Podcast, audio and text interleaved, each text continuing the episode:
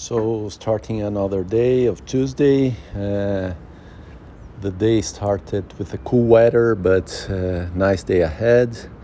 Uh, this is the second day of rest in a row after all the sports in the weekend. The feeling in my body is quite good, uh, balanced, and uh, no pain in the muscle of my leg after what I felt on last Friday. But uh, since the physio session on Saturday, I think I got much better, and even in the tennis game on Sunday, I felt nothing in the muscle of my leg, so that's great. Um, maybe I'm feeling more stronger with uh, all the exercises. Um, yesterday I didn't do the functional exercises in the evening because it was the rest day, but I will resume uh, today evening to be ready for the bike tomorrow. And uh, what is also important, I think it's the, the stretching.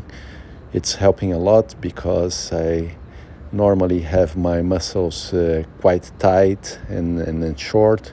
So I think it's key for the total recovery of my muscle uh, and uh, uh, also to go ahead improving the performance of my trainings. I think it's key the stretching. So I try to do that more and more. And uh, that's great. So I feel quite well my body this week. Hopefully, I will have a great uh, week of trainings ahead, resuming from tomorrow.